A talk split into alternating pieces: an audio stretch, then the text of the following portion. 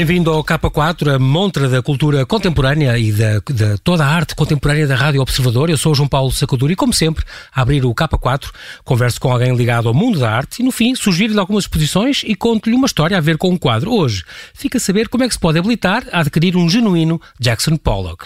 Comigo está Salvato Teles de Menezes, presidente da Fundação Dom Luís I e coordenador do Bairro dos Museus em Cascais, uma ideia que celebra cinco anos. Vamos falar destes cinco anos e aproveitar para divulgar algumas iniciativas que marcam esta efeméride. Obrigado, Salvato, mais uma vez, por teres aceitado este convite para vir ao K4. Bem-vindo de volta, após sete meses. De volta aqui para falar exatamente desta, desta da programação e deste balanço deste bairro dos museus, uma ideia espantosa que junta 14 museus, no total 19 lugares ligados à cultura, que proporcionam surpreendentes experiências em Cascais, incluindo dois parques. Uma ideia da Fundação Dom Luís I e da Câmara Municipal. Foram os dois que articularam este, esta ideia há cinco anos.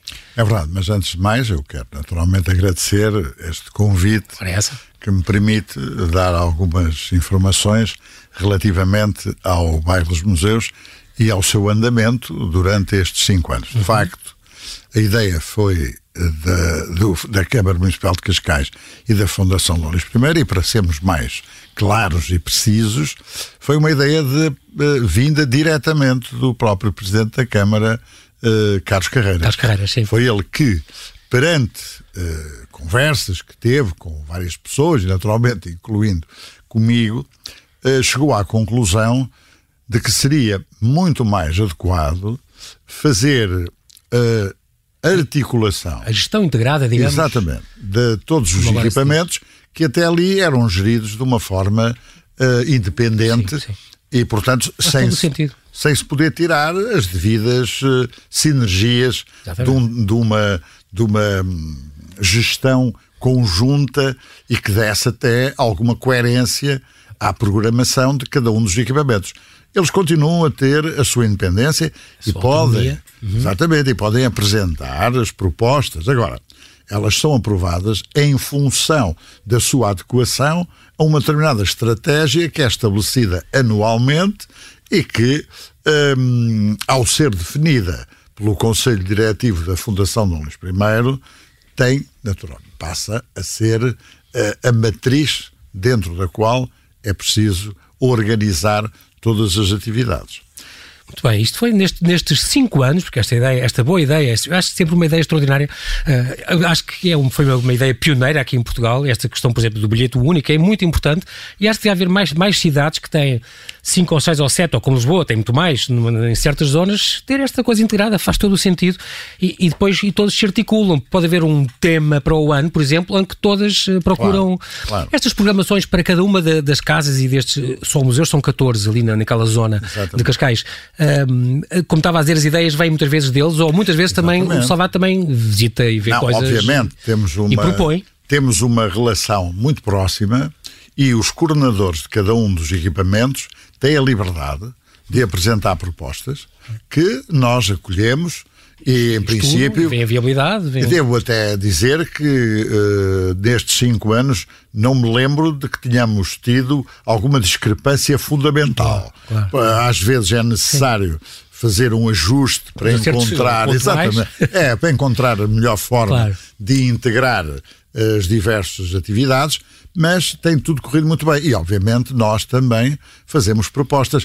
As maiores, as grandes exposições são naturalmente pensadas pelo Conselho Diretivo claro. da Fundação Dom I. E devo aqui dizer uma coisa que é importante: é que tem sido uma prática da Câmara Municipal de Cascais, através do Presidente, porque é ele que tutela uh, diretamente a Fundação Dom Luís I. Tem sido uma prática de não interferir nas decisões que são tomadas uh, pela Fundação Dom Luís I. A partir do momento em que o Presidente decidiu que a Fundação se encarregaria Confiar, da programação, passou a confiar naturalmente Exatamente. das decisões que nós tomamos e a, e a delegar essa, auto, essa autonomia. Essa... Não houve até hoje qualquer problema também, nem qualquer interferência. E é graças a isso também que, que, naquele bairro dos museus, nestes cinco anos, vimos coisas da Paula Rego, do Picasso, do Norman, Norman Parkinson, da Graça Moraes, Herb Ritz, do Rubens, Brian Adams, lembro uma expressão, uma exposição extraordinária, eu gosto muito da fotografia do Brian Adams, do Rock, foi uma surpresa para mim, o Rock Gaimeiro, Van Dyck, António Lopes, Noronha da Costa, tantos, tantos nomes importantes é que conseguiram dar a esta população de Cascais e não só, porque vêm muitos turistas e muita gente de fora. Uh, eu posso lhe dizer que nesse, número de visitantes tem nesse sido... aspecto nós aumentamos dos 200 mil para os 400 mil do ano 100% passado. e mais nada. Pronto, que é de facto uma coisa bastante significativa, Sim. mas. Hum, e temos até alguma satisfação, não é que isso seja motivo de particular orgulho, uhum. mas temos alguma satisfação em verificar que cerca de 40 a 45% dos nossos visitantes são estrangeiros, quer estrangeiros que residem em Cascais, quer estrangeiros que Turistas nos visitam. Que visitam. Muito bem. E, portanto, também adequamos, de alguma maneira, a programação, sobretudo nas épocas em que, em altas, que há altas do turismo, e, portanto, temos essas grandes exposições de fotografia que referiu, eh, são normalmente apontadas para essas apontadas alturas, para essas alturas e vão ao encontro, uh, portanto, disso. Dessa, dessa Aliás, o turismo, o turismo cultural, como sabe, tem aumentado significativamente. Bom, e no país todo, é verdade. Com certeza, é verdade. É verdade. Porto também. O Porto, por exemplo, é um, é um bom exemplo. O Porto. Exatamente. Ontem à noite foi então um concerto comemorativo do, do, é quinto, do quinto, aniversário com, com, no auditório do Centro Cultural de Cascais, com várias áreas de Mozart uh, uh, cantadas por, por três sopranos e um barítono uh, portugueses, um, um, com, e com certos da flauta mágica e das bodas de Fígaro e do Don Giovanni. Deve ter sido também um concerto memorável. Uh, eu foi uma experiência para mim muito interessante. Eu porque um deles, o André Henriques, é maravilhoso. Não, é maravilhoso, é? maravilhoso. É, de facto ótimo. um cantor extraordinário e é uma satisfação para nós portugueses ter efetivamente ali, e bom, a direção foi, como se sabe, do pianista Nuno Vieira é de Almeida, é? que é um, um excelente Exatamente. pianista, e uh, trouxe três alunas e o André que já, é profissional, sim, já sim. é um profissional, mas curiosamente uh, o modo como ele se relacionou com as jovens que uh, são alunas do uhum. Nuno Vieira da Almeida foi uma coisa absolutamente é, extraordinária. É Portanto, uma empatia todas, é excepcional. Verdade, todas as pessoas que estavam a assistir ao concerto, e devo dizer que o auditório do Centro Cultural de Cascais estava completamente cheio, uhum. ficaram extasiadas com aquela é. uh, com aquele espetáculo. Eu já ouvi até foi... musicais e ele é ótimo. Não, não. É. E não é só, e também do ponto de vista teatral. É, é, é, Eles sabem transmitir aquela teatralidade que é indispensável à ópera. E por isso foi um momento uh, muito interessante e muito significativo para todos nós. Também vai haver um selo comemorativo que, que acompanha esta, esta, esta vasta programação de 2020. Foram premiados também, desde já, os parabéns aqui do Observador, com o primeiro obrigado, prémio na categoria Heritage Interpretation dos SCTN 2019 uns galardões, uns galardões importantes atribuídos pela European Cultural Tourism Network, muito, muito importante. Um, entre a programação que aí vem e a que está agora, eu já é uma das exposições que eu vou sugerir, esta pintura democrática, esta coleção privada, que é um luxo poder apresentar em qualquer parte do mundo, faria, faria, uh, faria as honras de primeira página. Uh, fiquei muito contente de saber que, uh, e para a qual, é preciso dizer, mudou-se aquela estrutura interna, reconverteu-se todo o primeiro piso do Centro Cultural de Cascais uma obra que eu já vi, estou ansioso por ver a exposição, mas que também foi uma obra de fundo e que merece muito a pena, está muito bem pensada. Aqui foi uma arquiteta que trabalha com a Fundação que teve esta ideia também. Sim, mas em colaboração estreita com os curadores. Pronto. Com o Joaquim Sapinho Exatamente. e com o José Manuel dos Santos. Só, só por portanto, si, já, já diz sim, muito da exposição, sim, não é? É verdade. Estes dois nomes. É verdade. E, e, portanto, eles fizeram a seleção eh, de, da maior parte eh, praticamente são todas as obras da coleção. Há algumas que não, porque havia já lá. Uh, havia. E estamos uh, a falar da Almada Negreiros, Júlio Rezende, ah, sim, Pomar, Scapinakis, Paula Rego, e, Vieira da Silva, João Hogan. É podemos dizer que desde 75 até, aos final, até 90 os grandes pintores portugueses estão, lá todos, lá representados. Sim, sim. E com obras, também. com obras muito significativas, não é? Este, este ano, ao longo do ano, vai haver mais, mais iniciativas que comemoram estes cinco anos. Em julho fiquei muito, muito contente por saber, vai haver uma coisa do Marco Chagall, do Marco é Chagall, muito importante, este, este é russo, franco-russo. São, são aquelas ilustrações que o Chagall fez para a Bíblia. Portanto, Portanto são é umas pranchas absolutamente extraordinárias e não é só para as pessoas que se interessam pela Bíblia enquanto eh, livro eh, da religião, mas também como o, o, um livro que permite uma visão eh, muito especial, porque é, é, de facto a arte do Chagall tem umas Exatamente. marcas e tem esta muito parte especiais. onírica Exatamente, e sonho, tal e qual, é tal e qual. Que, tons e estas que cores, ele acentua efetivamente e que dão incrível. É um, é um, vai ser um, certamente um momento de grande de certeza. nível. Isto em julho. Em outubro, depois, é uma fotógrafa norte-americana, Vivian Mayer, muito engraçada, porque era uma mulher que, que, cuja obra só ficou conhecida depois dela morrer. Ela tinha mais 150 mil fotografias guardadas de é pessoas e de arquitetura em Nova York, em Los Angeles. É, é, incrível porque pouca gente conhece. Ela era uma, uma cuidava de crianças mas tinha este hobby da fotografia e de repente descobre-se um acervo, uma coisa. Estou ansioso para ver isto porque acho que é assim uma coisa. É muito boa. Incrível e, e completamente desconhecida. Eu acho que os portugueses não sabem sequer do, dos 40 anos que ela viveu como, como, como, como nanny, que ela era, em Chicago, e depois tudo que ela fotografou e que ela retratou. Estou muito, muito curioso de ver esta. É porque há ali duas coisas que a mim me agradam particularmente, que é, por um lado, aquelas fotografias são extraordinários documentos da época. Exatamente. Portanto, ela futura da época em termos da, da vida urbana. Portanto, aquilo diz respeito mesmo é chamada, à cidade. A chamada street photography exatamente, mesmo. Exatamente. exatamente. É a fotografia de rua, que é de facto exatamente. extraordinária. É um documento, mas ao mesmo tempo tem uma qualidade estética excepcional. Incrível. Portanto, e como é que uma, uma mulher que ninguém pensaria que poderia alguma vez uh, aspirar a, a, fazer aquelas fotografias, mas as pessoas, quando olharem para aquilo, vão sentir naturalmente a qualidade e a intensidade daquela, daqueles trabalhos. Fica aqui também um pequeno destaque. Uh, dia 15 de junho, a Casa das Histórias da Paula Rego também faz, uh, tem, vai ter depois duas exposições, duas mostras importantes. É verdade.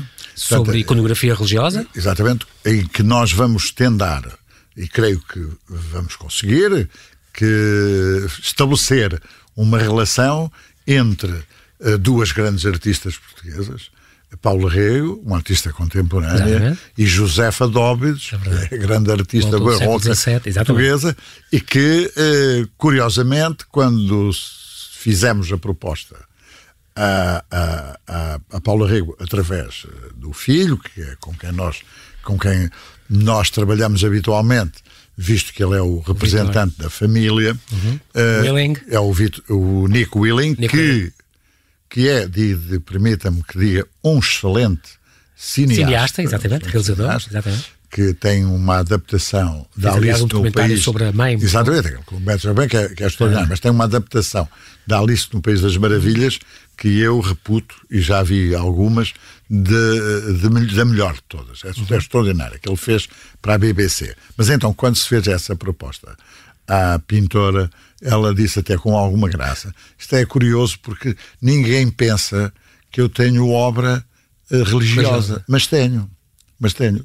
E até porque sou profundamente crente. E, e não é só a do Palácio de Belém, obviamente. Não, não, não. Tem mais coisas, como claro. se verá nessa exposição. Elas estarão lá, as mais importantes, estarão lá todas representadas. Uh, bem, anjos e não sei o que. Exatamente. Sim, umas imagens incríveis. Extraordinárias. Bem como, naturalmente, as obras de, de José Fadóbis que se Sim.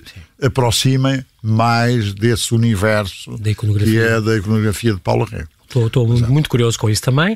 Continuam, claro, isto para terminar, as residências literárias continuam e este ano vão ter uh, Javier Cercas, se não me engano. É verdade, vem o Cercas em, em maio. Que é só e mais nada o vencedor este ano do Prémio Planeta, com Sim, Terra Alta, se não me engano, é não está ainda traduzido em, é, é um, em, português, mas é um grande livro, é tive um, a sorte de já o ler e é fantástico. E é, um, é um sem autor, dúvida um dos grandes autores, um dos grandes autores da espanhola contemporânea. Espanhola.